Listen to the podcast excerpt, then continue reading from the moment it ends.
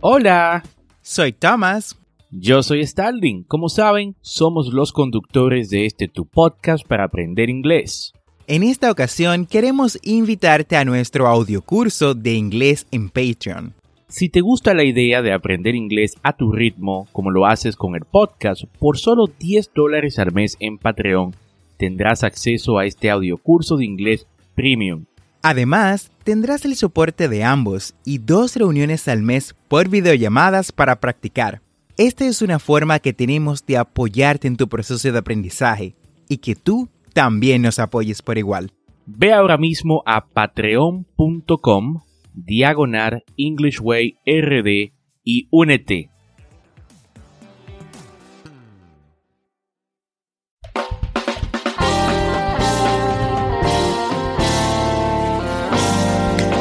Hola y bienvenidos a English Way RD de QA o preguntas y respuestas, un segmento de su podcast English Way RD donde cada viernes Tomás Martínez y un servidor, Starling Santos, vamos a responder sus preguntas o dudas sobre el inglés. Y cuéntame Tomás, how you doing today? I am very well. Thanks for asking. Feliz de estar aquí en el sexto episodio de Preguntas y Respuestas y poder compartir nuestro conocimiento con nuestros oyentes. Y recuerda, si quieres que tus dudas sean respondidas por nosotros cada viernes, envía tus preguntas. Lo puedes hacer usando el link en la descripción que está marcado como Viernes de QA. En el día de hoy tenemos cuatro preguntas que fueron hechas por miembros de las comunidades de inglés en Facebook a la que estamos suscritos y también en nuestro grupo de WhatsApp. Y cuéntame, Starling, ¿cuál es nuestra primera pregunta? Perfecto Tomás. Y la primera pregunta del día de hoy la hace Alex. Alex pregunta, ¿cómo se dice perdón en inglés? Ok, thank you very much for the question Alex. Gracias por la pregunta. La palabra perdón en inglés se traduce como forgiveness o pardon. Repite conmigo, forgiveness o pardon. Ahora bien, en inglés existen varias formas de decir perdón, o mejor dicho, de pedir perdón. Voy a mencionar cinco formas distintas el día de hoy, las más comunes. La primera es I'm sorry. I'm sorry. Sé que quizás ya han escuchado esa, ¿no? I'm sorry. It is my fault. It is my fault. I apologize. I apologize. Please forgive me. Please forgive me. I'm so sorry. I'm so sorry. Ok, ahí lo tienes. Nuestra siguiente pregunta nos la envía Javio. O bueno, creo que se pronuncia Javio, no sabría decirle. Pero en fin, la pregunta es, How can I say algo anda mal en inglés? ¿Cómo digo algo anda mal en inglés? Bueno, puedes decir algo anda mal en inglés con las palabras There is something wrong. Repite después de mí. There is something wrong. También puedes decir Something is not right. Something is not right. Que básicamente significa algo no está bien. Y es lo mismo que decir algo anda mal. Por ejemplo, I think the Russian representative is saying that something is wrong in this country. Creo que el representante ruso está diciendo que algo está mal en este país. Vamos, repite después de mí. I think the Russian representative is saying that something is wrong in this country. Y continuamos con la pregunta de Mayra. Mayra nos hace la siguiente pregunta. ¿El inglés se puede aprender en tres meses?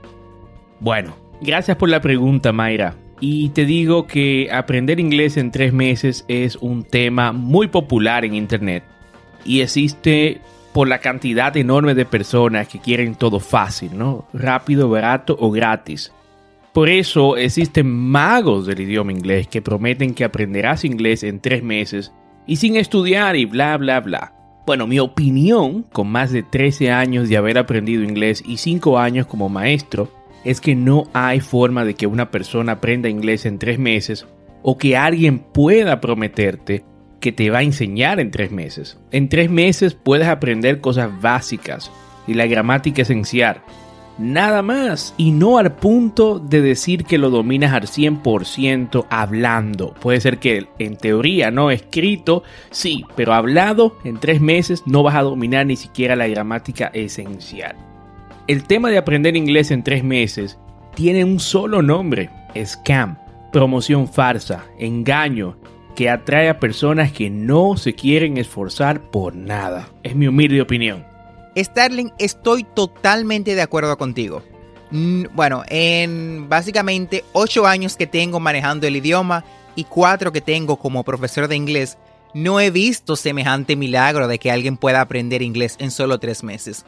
O sea, no es posible aprenderlo de forma fluida.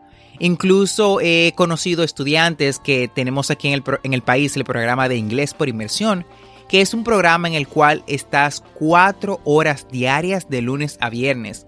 Y en tres meses los estudiantes no alcanzan el nivel de habilidad que alcanza un estudiante de B1 o B2. Aprendes lo básico, pero dominar el idioma es imposible en tres meses.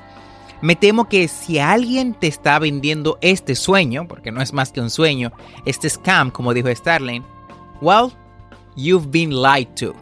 Te han mentido.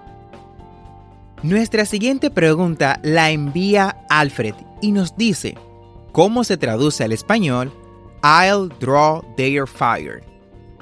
I'll draw their fire. Bueno, en primer lugar, draw fire es una frase idiomática que significa atraer críticas. así que el draw their fire se traduce como atraer sus críticas.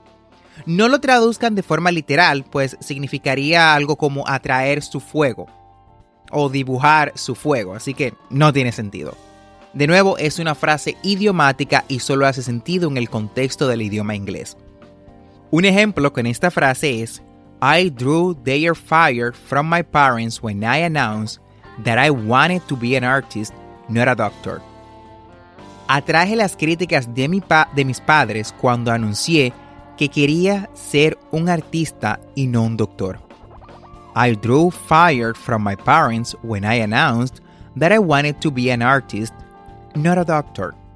Esperamos que sus preguntas hayan sido respondidas de forma satisfactoria.